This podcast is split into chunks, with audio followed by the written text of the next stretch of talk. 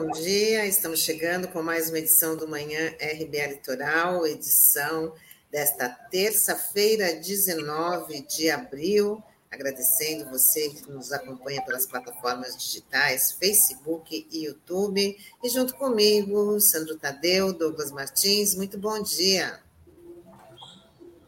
Olá, bom dia, Tânia, bom dia, Taigo, bom dia, Norberto e Taigo aqui nos nossos bastidores, e um bom dia especial a toda a audiência da RBA Litoral. Bom dia, Tânia, Sandro, bom dia, Taigo, bom dia, Norberto, bom dia a você que nos acompanha pelas plataformas digitais.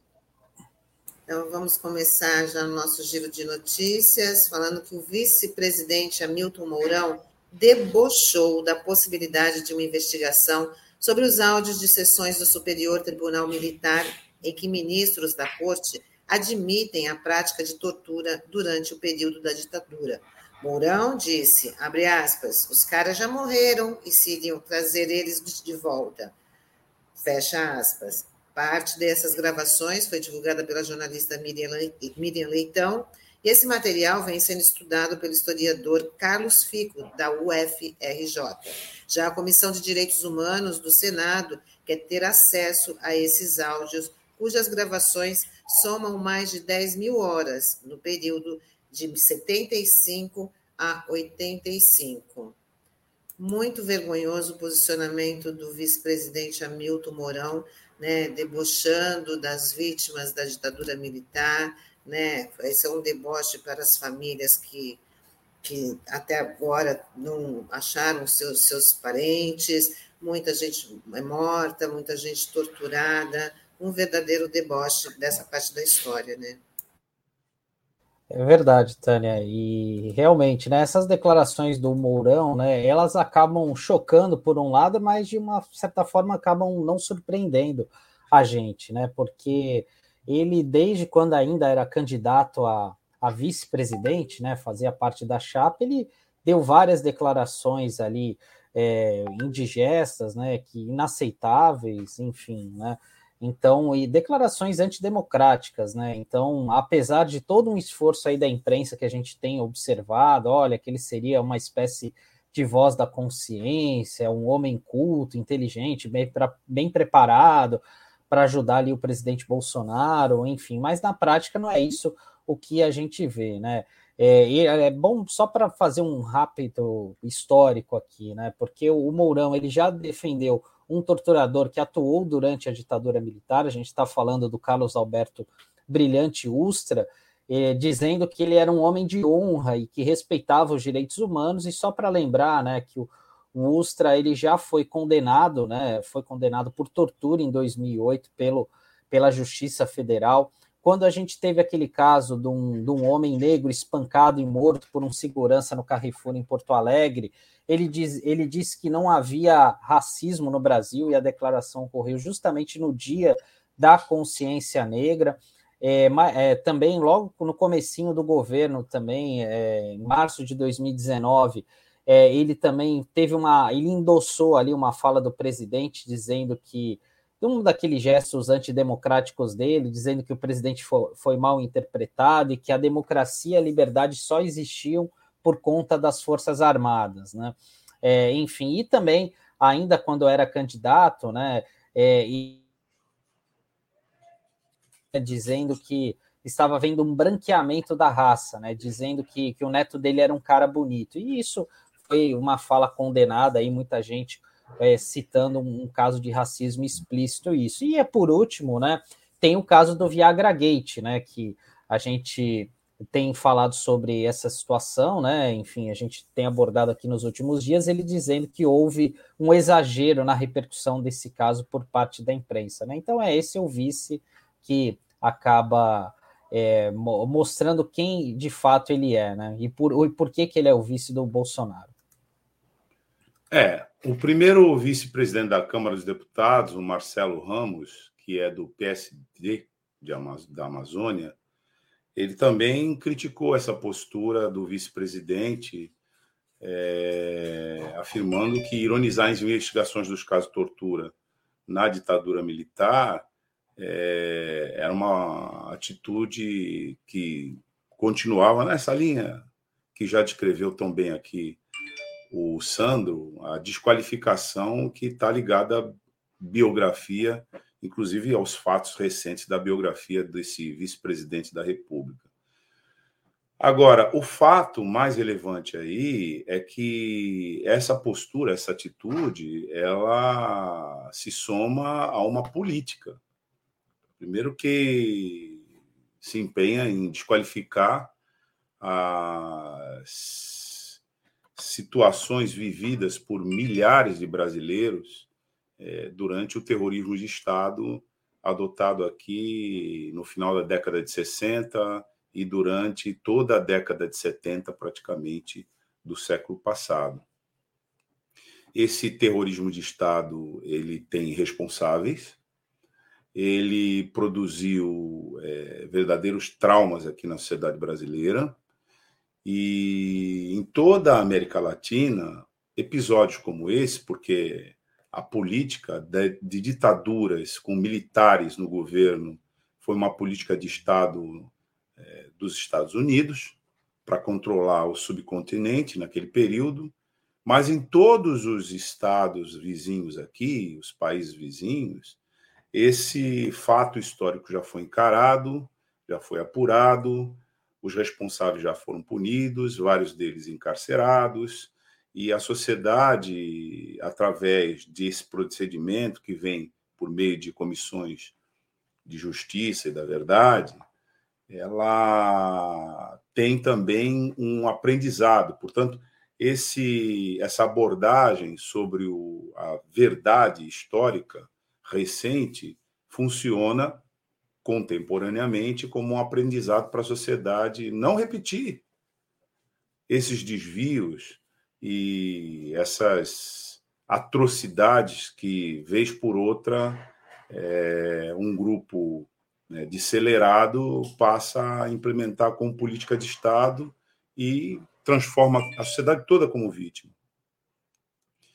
Infelizmente, no Brasil, os procedimentos né, de justiça é, repara, repara, reparativa, né, de justiça que dá, que dá conta da, da verdade histórica, essa experiência entre nós foi sitiada pelos mesmos golpistas, esse vice-presidente da República à frente, para que houvesse é, uma paralisação dessas medidas. Durante o governo Dilma, já na fase do golpe, foi um militar, né, o general Vilas Boas, então no comando do Exército, né, que revidou contra a ex-presidenta Dilma Rousseff, num famoso tweet que depois foi é, analisado, né, naquele momento, como um gesto em que havia implícita ali a, a informação de que as Forças Armadas poderiam dar um golpe, caso o impeachment não fosse levado até o final, e esse general Vilas Boas creditava a Comissão da Verdade, organizada pela ex-presidenta Dilma, um dos é, fundamentos para a insurgência militar. Então, esse vice-presidente dá continuidade a uma postura que está em andamento e a uma política que está em andamento. Primeiro, negacionista sobre a verdade histórica da tortura, da execução é, e do terrorismo de Estado num período da nossa história. E, ao mesmo tempo, quando ele faz esse comentário de que isso não teria mais sentido, porque não haveria possibilidade de trazer os mortos de volta, aspas, né, no comentário dele, vai trazer os caras do túmulo de volta. Essa é uma abordagem que demonstra é, uma política, uma política de ataque a qualquer tentativa de justiça que se faça contra essa esse desvio histórico que aconteceu entre nós. Porque as comissões da verdade, elas dão conta de levantar essa verdade histórica e de promover a correção para as novas gerações das informações que as antigas gerações e os seus cúmplices é, fazem circular, negando uma tragédia que aconteceu na sociedade brasileira. Então, não se trata de trazer ou não trazer os mortos por tortura de volta. Se trata do direito à memória e à verdade. Que toda a sociedade é, tem.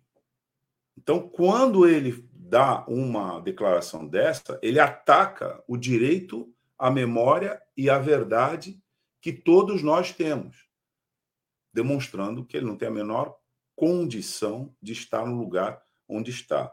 Mas, na verdade, todo esse governo é um governo que coloca pessoas nos lugares onde estão, em se tratando de aparelho de direção do Estado, sem a menor condição. É uma gente muito desqualificada que faz isso aí e nos faz passar vergonha, como esse vice-presidente nos fez com essa declaração infeliz e tosca, né? mas que pode, só poderia vir dele mesmo.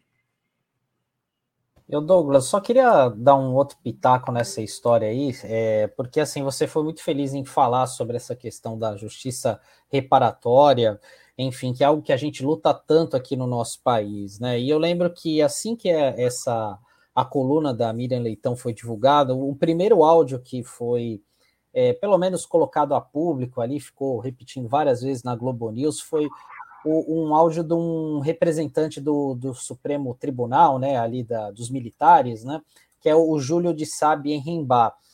É, e ali ele fazendo uma fala ponderada, dizendo, mostrando preocupação de como que as coisas seriam divulgadas, enfim, né? E assim, só para a gente fazer um contexto histórico, né, que eu acho que é importante, o Júlio de Sá Benrembach se mostra todo preocupado com essa questão das violações dos direitos humanos nesse áudio, já nesse tribunal militar. Ele era o capitão dos portos em 19... no dia 1 de abril de 1964, quando houve uma intervenção em vários sindicatos aqui da Baixada Santista. Ele que era o encarregado né, dos inquéritos policiais que depuseram vários sindicalistas, afastaram várias pessoas da prefeitura de Santos, né? O prefeito foi deposto naquela ocasião, né? Então é bom a gente e falar também que justamente em 64 veio para cá o navio prisão Raul Soares, que também foi um, um ponto muito importante ali, é, que a gente precisa ser estudado, precisa sempre estar lembrando isso, que foi um local ali de tortura, das pessoas que estiveram lá, estudantes, sindicalistas, é, enfim, lideranças populares, enfim. Então é, é, bom a gente fazer esse recorte histórico, porque é, muitas vezes, é, às vezes eu vejo as pessoas fazendo alguns comentários, como por exemplo, ah, porque a ditadura só a, é, por exemplo, até historiadores conhecidos, não, porque a coisa só apertou mesmo a partir de 68. Mas para quem era de Santos, sabe que isso é uma inverdade, né? Então é bom a gente fazer essa contextualização, porque é, a gente não pode esquecer jamais disso, né? E isso precisa ser disseminado para as futuras gerações, né? Porque isso, a, a, a, ditadura militar, esse período foi muito crítico aqui para a nossa cidade de Santos, né? Santos sempre foi uma cidade de vanguarda, e depois disso houve muitas mudanças por conta dos efeitos dessa ditadura. Sim, Sandro. Inclusive, é, o termo, a expressão terrorismo de Estado, é uma expressão que sequer é admitida e, e cogitada para analisar que tipo de movimento é, foi se implantando na República Federativa do Brasil, através do golpe de 1964, e que passou a desenvolver uma política, e essa política era de extermínio. Hoje, dia 19 de abril, é o dia que, formalmente, na tradição, inclusive racista, é preciso lembrar isso, mas com ares conciliatórios, se marcou no calendário para é, se homenagear os povos indígenas. Mas foi nessa ditadura que essa gente diz que não existe que se promoveu um verdadeiro genocídio contra os povos indígenas. Naquele período já existia a cobiça sobre os territórios indígenas para fins de exploração das riquezas minerais que tem lá. Então, como era uma ditadura militar, apoiada por civis, financiada por civis, mantida por civis, que civis? Empresários, daqui e de fora, e os daqui associados também com os de fora. Como era uma ditadura, a ditadura serve para quê? Para legitimar métodos de terrorismo de Estado. É para isso que serve a ditadura. Que esse sujeito, junto com o chefe dele, defendem.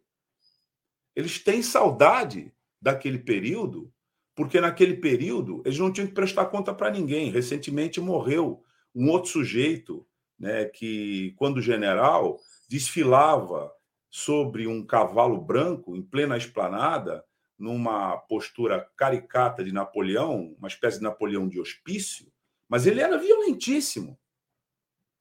E a grande imprensa registrava aquilo como um dado pitoresco, como tende a registrar essa declaração tosca, violenta, estúpida desse vice-presidente da República como um fato corriqueiro e normalizar essa política de esquecimento do que foi a ditadura militar. É por isso que a gente tem que reiterar aqui.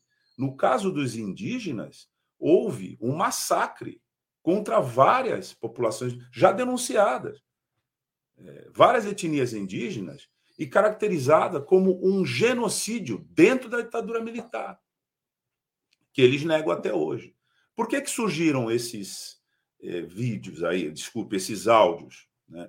Porque a história começa né, com a jornalista é, da Globo, né, é, Miriam Leitão, que foi torturada na juventude. E uma das formas de tortura foi que ela grávida, os torturadores é, dentro da cela jogaram uma cobra lá. Né? Uma das formas de tortura que ela passou, já para intimidá-la, etc. Ela descreveu isso depois e um filho do presidente, em reação a um tweet né, que ela é, postou narrando novamente esse episódio por conta da apologia à ditadura militar, um dos filhos do presidente é, respondeu com um tweet dizendo que ele tinha pena da cobra. E, na sequência, passou a dizer que nunca houve tortura no Brasil, apesar do absurdo da afirmação foi é, em resposta a isso que o pesquisador é, da Universidade é, Federal do Rio de Janeiro, o Carlos Fico, né, falou: houve sim, eu tenho provas, e tenho muitas provas, porque ele tinha isso por conta da pesquisa dele. E aí ele forneceu essas provas né, para jornalista. E por isso que essas provas vieram via uma grande corporação de mídia, que é a Rede Globo, e rapidamente impactaram a, a sociedade é, por conta de aí ser prova material, não há como se contestar. Então a, a situação surge a partir desse contexto. Mas não é que não se sabia que havia, é, ou que precisasse efetivamente de provas né, para constatação da tortura aqui no Brasil. Não é nada disso, porque relatórios de órgãos de monitoramento nacionais internacionais, e mesmo documentos que depois de 50 anos são disponibilizados para a sociedade, como os documentos lá do Departamento de Estado norte-americano, já davam conta dessa prova. O... A peculiaridade desse episódio é por conta dessa tentativa de um, dos de um dos filhos do presidente da República de qualificar a afirmação da jornalista. Agora, a reação desse vice-presidente é que a gente tem que é, analisar como um componente de uma política de revisionismo histórico, como você disse, que nega, assim como se tenta negar o Holocausto, na Alemanha. Isso é um movimento político que tem, chama-se revisionismo histórico.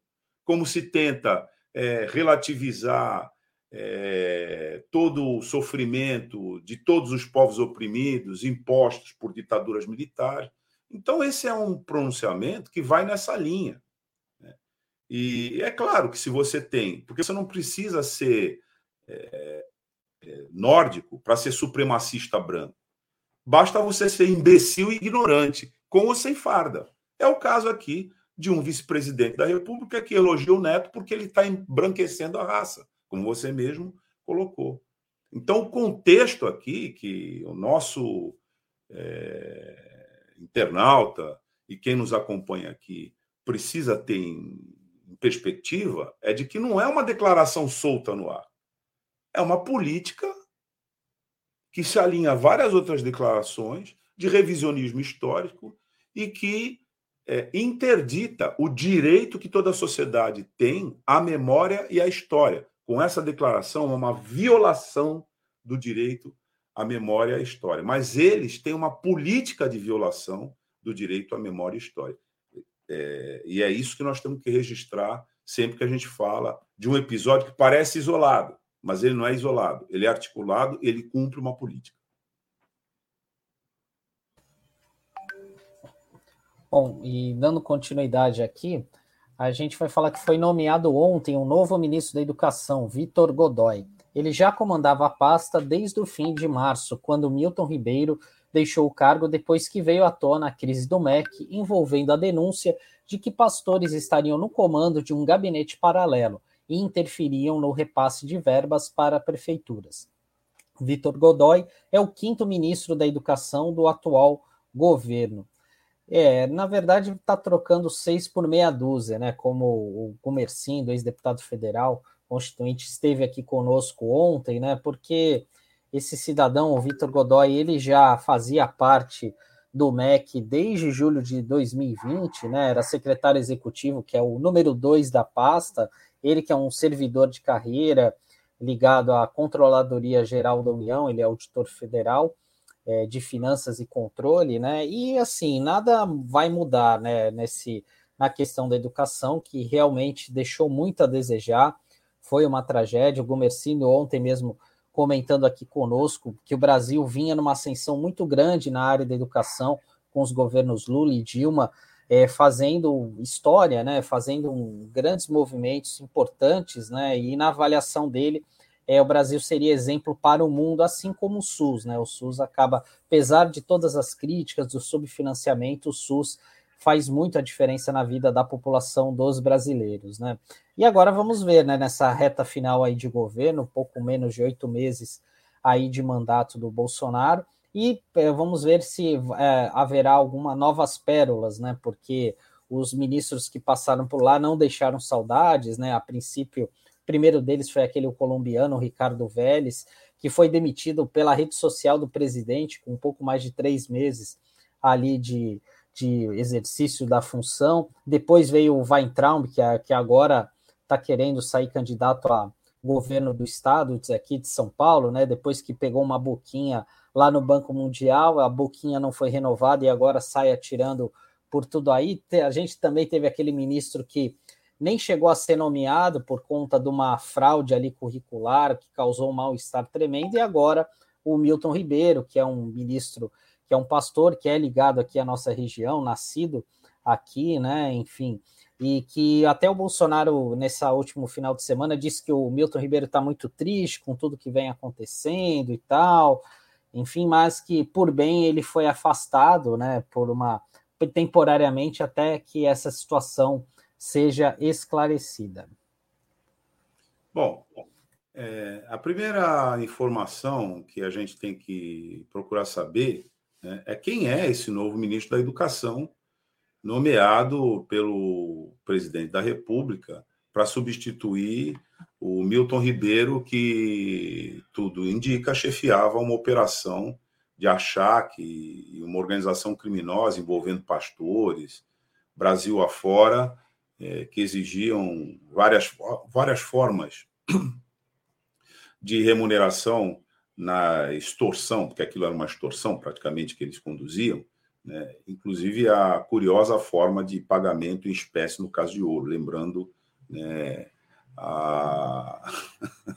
a operação da derrama, né, que o Brasil já viveu aí no passado, contrabando de ouro, etc. E tal. É um agente que vai se caracterizando né, por uma criatividade bizarra, mas que termina vitimando a todos nós.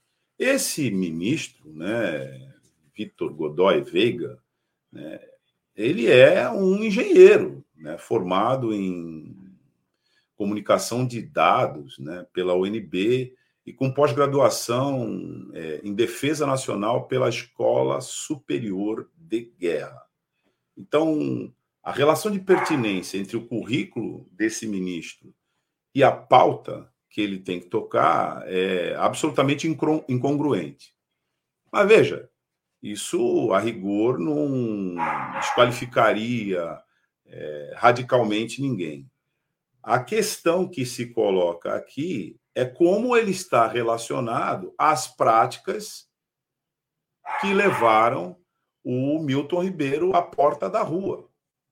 Porque ele era secretário executivo. Dificilmente existe uma operação desse porte, com essa envergadura de organização criminosa que estava funcionando no Ministério da Educação, sem que o secretário executivo do Ministério tenha conhecimento, porque o secretário executivo ele é o administrativo maior da estrutura ministerial. Na prática, é ele que toca o ministério em termos de gestão administrativa, é o principal responsável. Dificilmente um personagem como esse não teria conhecimento dessa operação criminosa regularmente tocada na gestão do Milton Ribeiro. Então, isso já é um questionamento que é preciso fazer. Agora, como disse, e bem lembrado aqui pelo Sandro, o Gumercindo Milhomem, ex-deputado federal, constituinte, alguém que militou pela educação a vida inteira, uma voz é, ouvida, reconhecida e respeitada entre os educadores, o que ele disse, e me parece que a questão principal aqui, é sobre a política do Ministério. Muda alguma coisa na política?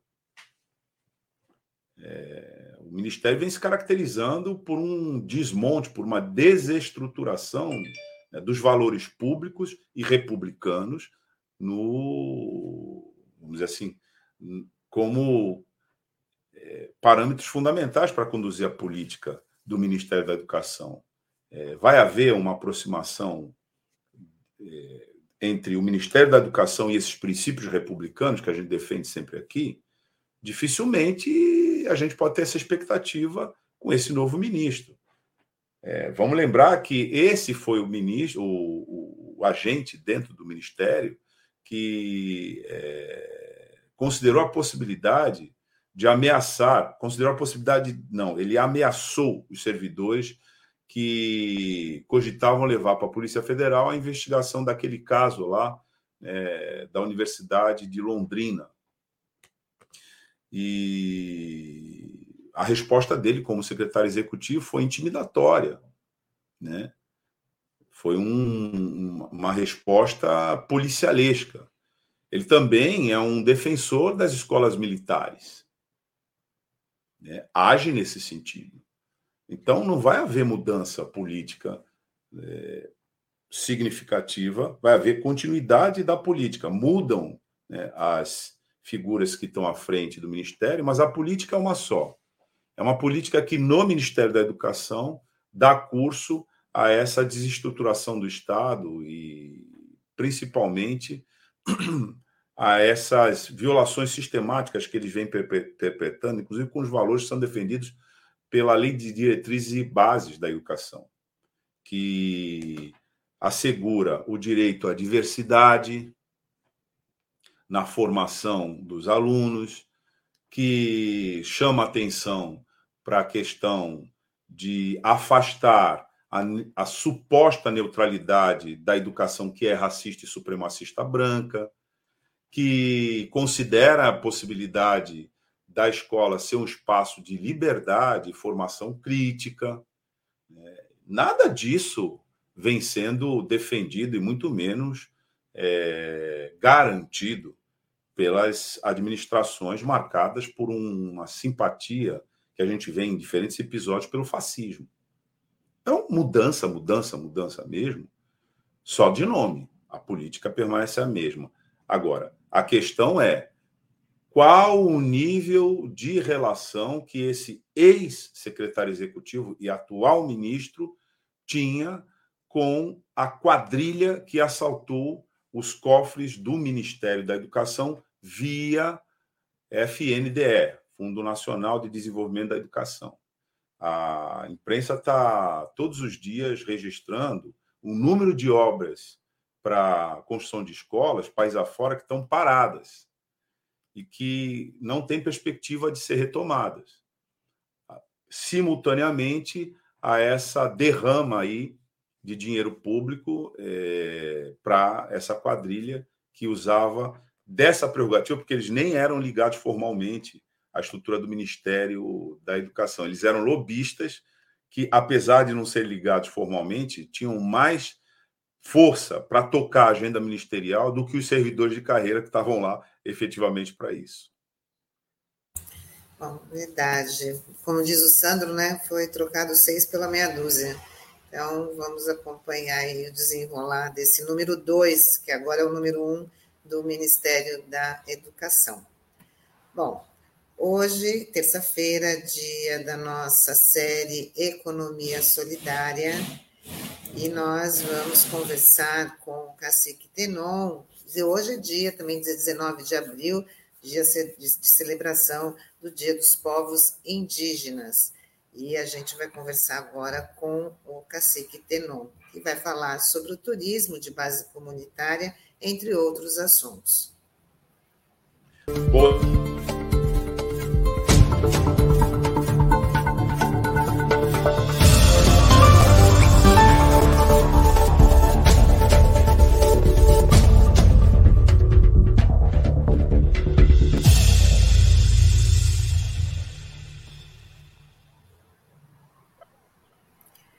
Bom dia, Cacique, tudo bem? Seja bem-vindo aqui com a gente no Manhã RBA Litoral. Né? A gente fala parabéns pelo dia de hoje, 19 de abril, Dia dos Povos Indígenas, mas a gente sabe que não tem muito o que celebrar, e sim é muita luta, né? Bom dia a todos, bom dia, Tânia, bom dia a todos que estão acompanhando o programa, né? Sim, É, hoje é dia 19 de abril, né, um dia de, de memória né, aos povos indígenas, mas como você bem disse, está passando por um momento que não é muito de comemoração, né, mas por, por esse governo que está tá, tá nos atacando né, diretamente, então para nós hoje não é um dia muito legal. mas sim, né, a gente tem que se pintar, se, se trajar, cantar, e pedir para a Nandero Tupã estar tá nos reforçando, nos fortalecendo cada dia mais. Tá bom, a gente depois fala também como é que é, como são realizadas essas comemorações, né? Que deve ter bastante fato curioso, interessante para você compartilhar com a gente. Agora eu queria que você falasse um pouquinho da sua aldeia, né? E como a gente está nessa série da economia solidária, falar do turismo da base comunitária. Então, para os nossos internautas visualizarem um pouco sobre a, a, sua aldeia, fala quantas pessoas, quantas pessoas tem, como é que é o trabalho e como é que é desenvolvido esse programa do turismo de, é, de turismo de base solidária. Bom, é... Bom, a minha aldeia chama-se Aldeia Tapirema, ela é localizada na terra indígena Piaçaguera, né, onde ela pega da praia até o pé do morro, dá 3.777 hectares de terra, né, onde são compostas por 13 comunidades. Hoje eu estou de cacique aqui na, na aldeia Tapirema, né, onde nós somos em, em, em 12 famílias, né, uma comunidade ainda pequena, né, é, aproximadamente umas 32 pessoas, e nós vem fazendo esse trabalho de turismo, né? Já desde o começo da comunidade. Hoje nós estamos fazendo três anos de a gente tá, a gente formou essa comunidade, né? Na, perto aqui do Ruínas. E, e desde o começo a gente já vem a gente já vem desenvolvendo esse trabalho de turismo na, na, na comunidade, né? É, hoje nossa principal fonte de renda mesmo da comunidade em geral é o turismo, né? Onde a gente pode estar tá comercializando nossos artesanatos, é, onde a gente pode estar tá recebendo não só o turismo, mas a escola em geral, né, e as escolas para mostrar a nossa realidade, né, fazendo esse trabalho junto com alunos também né, do, do estado de São Paulo, é, escolas particulares, e a gente vem recebendo durante esses, ao longo desses três anos é, é, essas atividades dentro da comunidade, né? Então, hoje é a nossa principal fonte de, de renda da comunidade, né? Onde nós não temos é, é, nenhum, nenhuma, nenhuma família ainda que, que é empregado, né? De carteira assinada, então é a nossa principal fonte mesmo hoje é o turismo. A gente vem desenvolvendo esse trabalho já ao longo desses três anos dentro da comunidade. E, e assim a gente vai é, mostrando a nossa cultura e também é, rendas para todas as famílias da comunidade, né?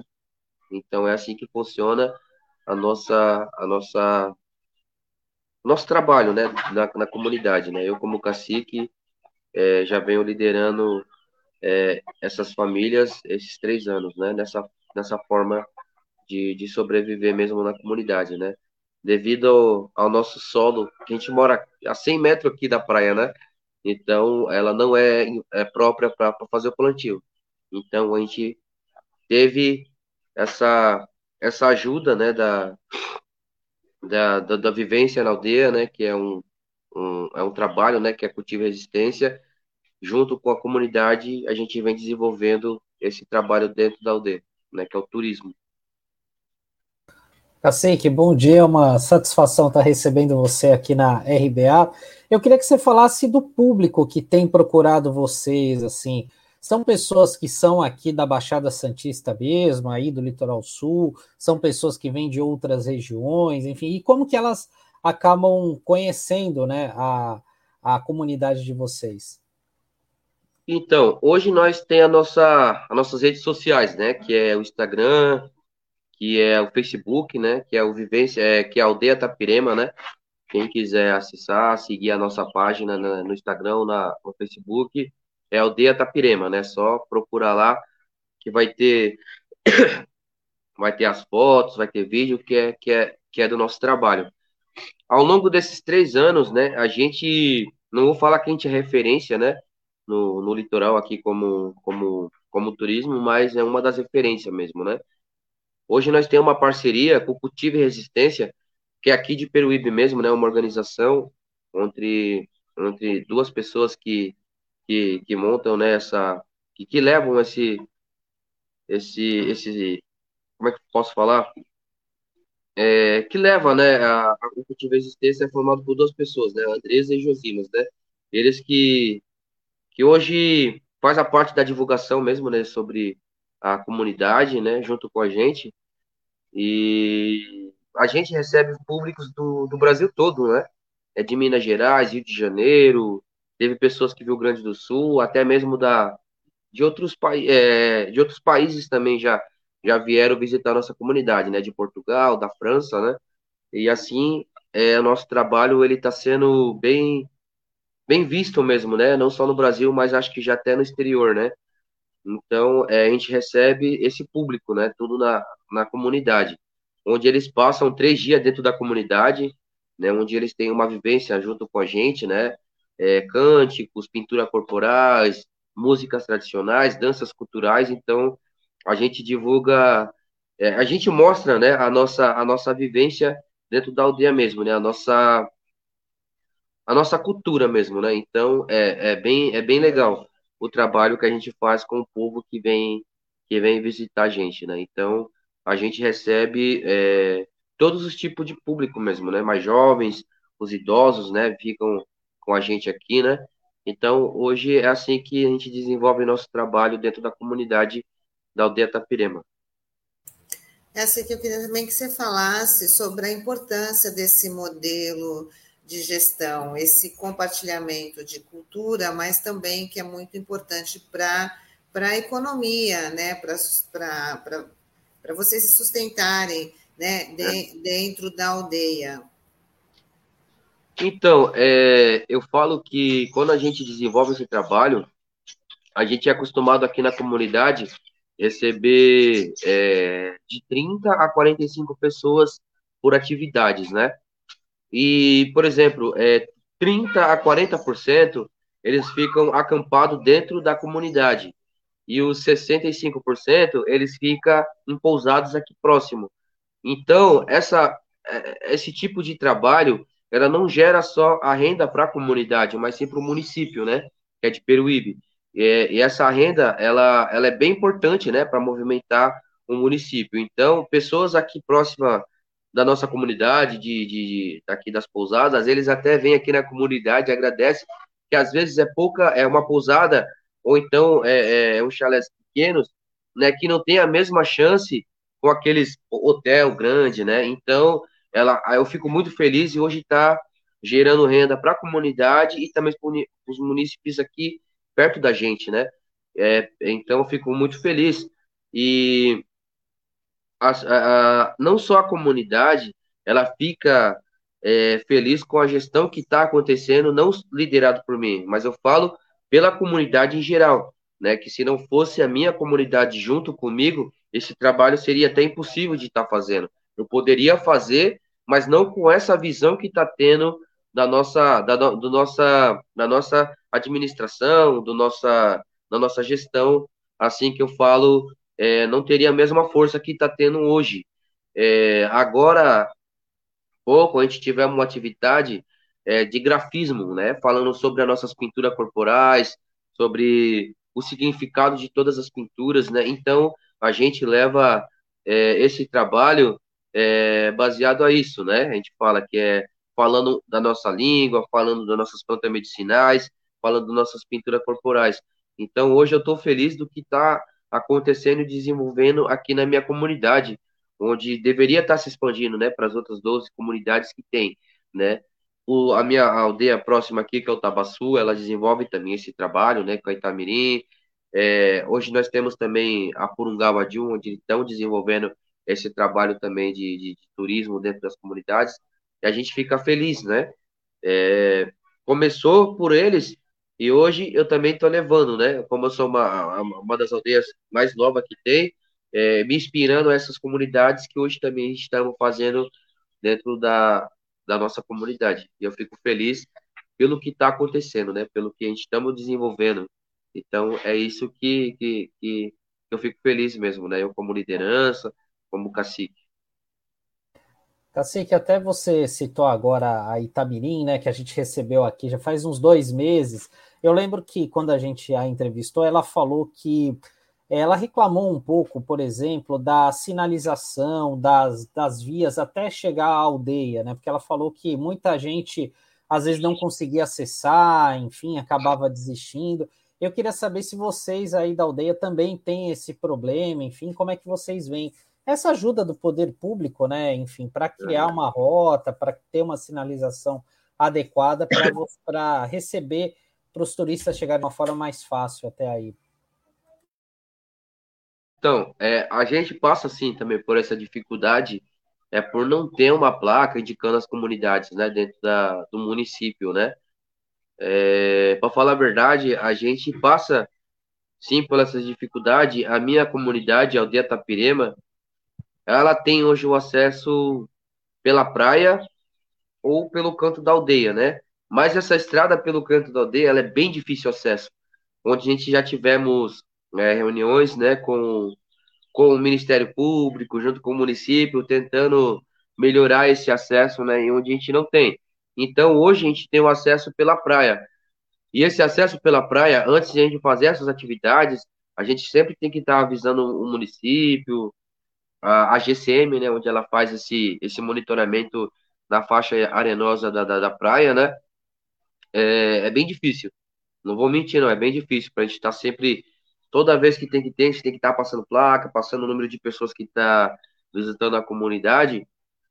E, e se eles pudessem fazer um, hoje essa melhoria é, no nosso acesso que não é pela praia, seria bem legal, né?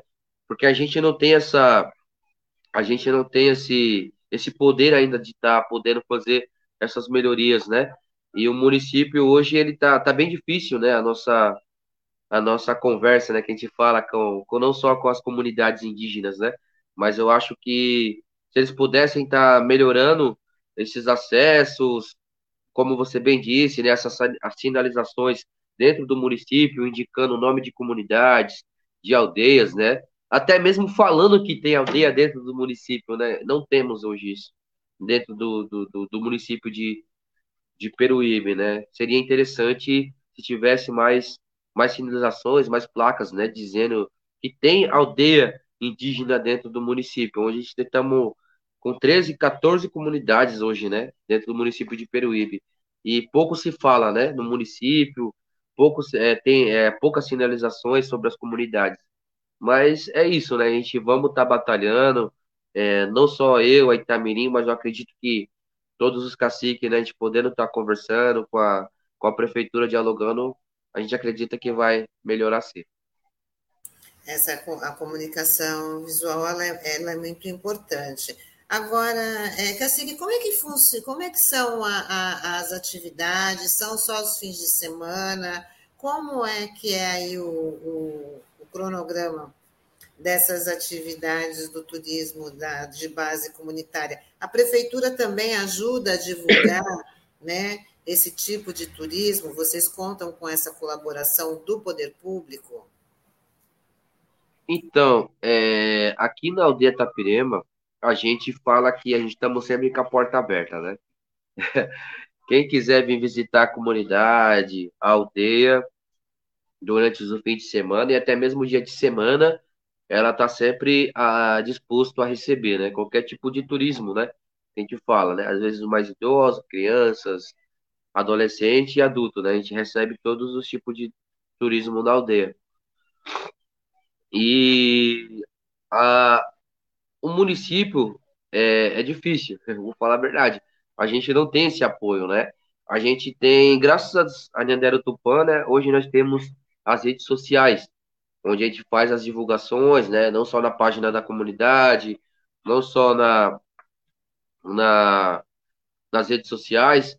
Hoje nós temos as nossas parcerias também, né? Pessoas que já participaram da, da atividade dentro da comunidade, onde eles ajudam a expandir essa, as atividades da comunidade, né? Hoje nós temos bastante parcerias, né? Ah, até mesmo do Newton, que é uma pessoa que sempre está nos ajudando no município, é, e outras parcerias. Então, é bem, é bem, graças a Deus a gente tem esse, esses apoios, né? Não tendo no município, mas a gente tem as nossas parcerias onde faz essas divulgações das atividades da, da comunidade. Legal. É, Cacique, tem até uma pergunta aqui do Newton. É, eu acho que é legal você responder aqui. O marco temporal ameaça a terra indígena Piaçaguera. Como está esse processo e a luta dos indígenas? Então, é assim. Hoje, né, eu sou cacique da aldeia, mas eu sou uma liderança da terra indígena Piaçaguera, né? Uma das lideranças, né? Onde a gente sempre sai com uma comitiva da, da terra indígena, né? Para esses movimentos que está acontecendo no Brasil, né? Mas o nosso foco é Brasília. A gente sempre está indo para Brasília, onde a gente pode estar sempre é, sempre brigando mesmo e mais fácil de dialogar com os nossos com nossos comandantes que está hoje nesse poder, não é que que não está legal, né? Acho que não só para os povos indígenas, mas acredito o Brasil. Mas eu acho que o povo vai acordar e vai vai trocar esse esse, essa elite que está hoje no poder. Então, o marco temporal, hoje, ele não é uma ameaça, é uma realidade que está tá acontecendo. Então, é, toda pessoa, as pessoas que tiverem disposto a estar tá nos ajudando nessa luta, é, a gente recebe de coração, porque é um momento difícil pra, não só para a comunidade da terra indígena Piaçaguera, mas para a nação indígena que a gente fala porque é um retrocesso que está acontecendo.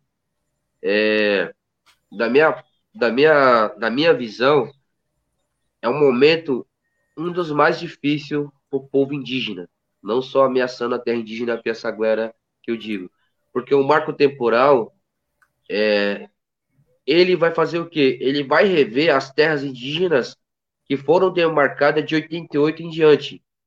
E essas terras é muita terra. A nossa terra indígena Piaçaguera, ela foi demarcada em 2014, né? Ela foi assinada pela, pela até então presidente Dilma Rousseff, né? Onde ela deu essa demarcação da terra indígena Piaçaguera. É, a nossa terra é uma das que tá que vai que tá sendo ameaçada, né? Para ser revista, né? Então a gente tem hoje a gente tem esse risco se o marco temporal passar. O que é o marco temporal? É isso aí que eu estou falando. É, é todas as terras indígenas que foram demarcadas de 88 em diante, elas vão ser todas revistas, né? Elas vão ser todas revistas, onde a gente tem sim esse risco de, de perder a nossa terra, né? Que hoje, para nós, hoje é garantida, mas amanhã a gente já não sabe. Esse marco temporal passar, é, a gente não sabe o que vai acontecer com a gente, né? A gente pode manter ou a gente pode perder, né? E a gente não quer essa dúvida, né? Então, a gente lutando contra esse marco temporal, essa, essa, essas PLs que está que tá ocorrendo no, no Congresso, a nação, o povo indígena vai estar tá, vai tá em risco mesmo, né? Então, é muita terra que vai se perder e é muita mata que vocês sabem que vai ser destruída, né? Porque vocês sabem que a gente saindo aqui da, da nossa terra aqui, eu falo do Piaçaguera, vai vir com tudo, não só o município, os empreendimentos, vai vir com tudo mesmo, né? Por ser uma terra bem, bem valorosa para eles no ponto financeiro, então é, é, é destruição, né? Para nós a gente tem uma visão diferente, né? Do que eles têm. Para nós a nossa terra é sagrada, né? Onde a gente possa criar nossos filhos, ver os nossos netos crescendo mas vocês sabem que empreendimento é lucro, né? Então, é isso que está que tá acontecendo hoje, a nossa realidade é essa. Oh, o Newton está falando aqui, ah, bom dia, Newton, né, que a luta dos indígenas é de todos nós. E você tem estado na, é, na, nas manifestações lá em Brasília também, né? Como é que como é que está o andamento da, da, dessas manifestações? tem outras programadas. Muita gente ainda continua acampada lá, até porque também no Supremo Tribunal Federal tem o, o, a pauta verde, né, que também é, tem a ver com as, com as comunidades indígenas. Então, é, hoje no Congresso né, tá, tá, tá, tá, tá, tá em votação, né, tá, tá acontecendo essa, essa movimentação que é, né, que é a PL da mineração, PL do, da grilagem, né, que, que é liberação de terras indígenas sem consulta aos povos, né, então empreendimentos que, que querem ser feitos dentro das terras indígenas hoje não precisam ser passados pela, pela comunidade, né, que está em andamento também, a da mineração, que todo empreendimento de mineração dentro das terras indígenas, ela também está passando por esse processo que não precisa estar mais consultando os povos indígenas, né? É engraçado, eu vou entrar na sua casa sem precisar bater na sua porta. Então, é, é mais ou menos isso que está acontecendo. É... E assim, a nossa, a nossa agenda de, manifest... de, de, de, de manifestações que eu falo, né, de, de tudo, ela sempre está disponível pela PIB, né? Pessoas que querem é, ter acesso o que está acontecendo, né? Entra na página da PIB que vai estar tá explicando certinho o que está acontecendo. Mas agora, em junho, a gente vai estar tá retornando para Brasília, porque a nossa luta principal, que é a, a, o marco temporal.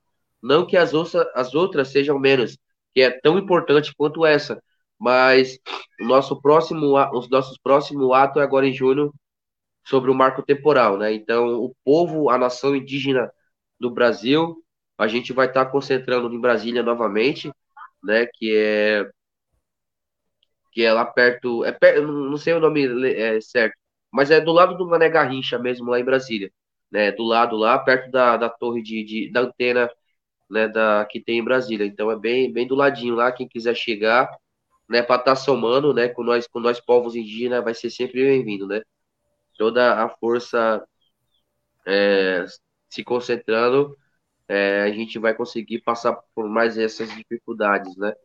E tudo isso que está acontecendo com nós hoje indígena é devido a essa má administração do Brasil, eu não preciso nem dizer quem está na frente hoje do poder, né? Então é isso. Bom, a gente está chegando aqui já no finalzinho da, da nossa entrevista. Foi muito bom aqui ter você com a gente, Cacique, para a gente conhecer um pouquinho da, da realidade desse trabalho, né? Desse modelo de turismo que é desenvolvido pela, pelas próprias pessoas da, da comunidade. E quem quiser colaborar com a aldeia para poder incrementar mais esse turismo de base comunitária, é só acessar as páginas ou tem uma outra forma de, de colaborar? Então, é assim, a gente tem as nossas redes sociais, como eu já disse, né? E é só compartilhar, divulgar, né, o nosso trabalho, né? Que já vai estar nos ajudando é, bastante. Mas quem quiser vir aqui, né, oferecer outro tipo de trabalho, outro tipo de ajuda, é só me procurar. Aldeia Indígena Tapirema, que fica aqui no perto do, do bairro dos Ruínas, perto das Três Lagoas. É só nos procurar, né, procurar o cacique Awata Nondeguá, para ficar mais fácil o Tenon. que as pessoas têm dificuldade, né, de... Eu não tenho nome em português, né, então é difícil, né? Então, Tenon é, Cacique Tenon, é só procurar a gente aqui, a gente conversa. É, se quiser falar da, do turismo, a gente vai conversar. Se quiser falar da, da, da, da, da parte da, da luta, a gente vai falar, que para mim é um, né, é um prazer estar tá, tá mostrando no, sobre o nosso trabalho e mostrar a nossa, a nossa luta também, a nossa força né, do povo indígena. É isso. Quem quiser visitar também tem o vivencianaldeia.org, né? onde é o Cultivo Resistência que administra essa página. É só procurar lá também que vai ter bastante sobre o nosso trabalho, bastante sobre a aldeia Tapirema. É isso. Aí ter. É, vivencianaaldeia.org é, é o nome da página. Está aqui é. já, na, o Taigo já está colocando aqui para todo mundo ver, todo mundo acessar. E muito obrigada, Cacique. A gente, tá, tá, a gente repete hoje que é é dia da celebração dos povos indígenas, mas a gente deseja também muito sucesso na luta de vocês, né, que é super legítima, né, é a nossa luta também, então tem todo o nosso, nosso apoio. Muito obrigada por participar aqui com a gente.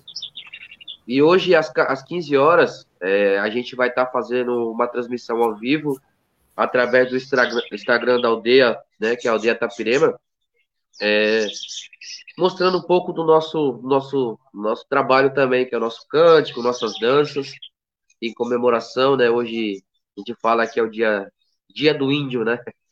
É até estranho gente falar isso, né? Mas, é, infelizmente, hoje nós tem essa data aí, né? Que deveria ser bem mais valorizada, né? Porque a gente chama o povo originário dessa terra, né? Mas é isso. A gente também tem que agradecer, agradecer a você pela essa oportunidade de estar abrindo essa, essa porta para a gente estar tá podendo mostrar um pouco do nosso trabalho, falar um pouco da nossa luta e só tenho a agradecer a vocês. Aí ter. Obrigada. Tchau, tchau. Tchau, tchau. Até uma próxima. Até uma próxima.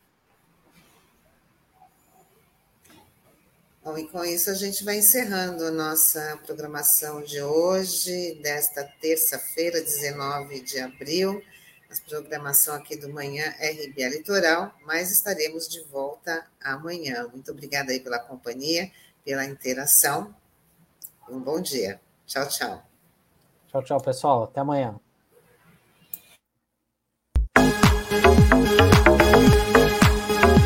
Rádio Brasil Atual Litoral é uma realização da Fundação Setaporte, apoio cultural do Sindicato Setaporte.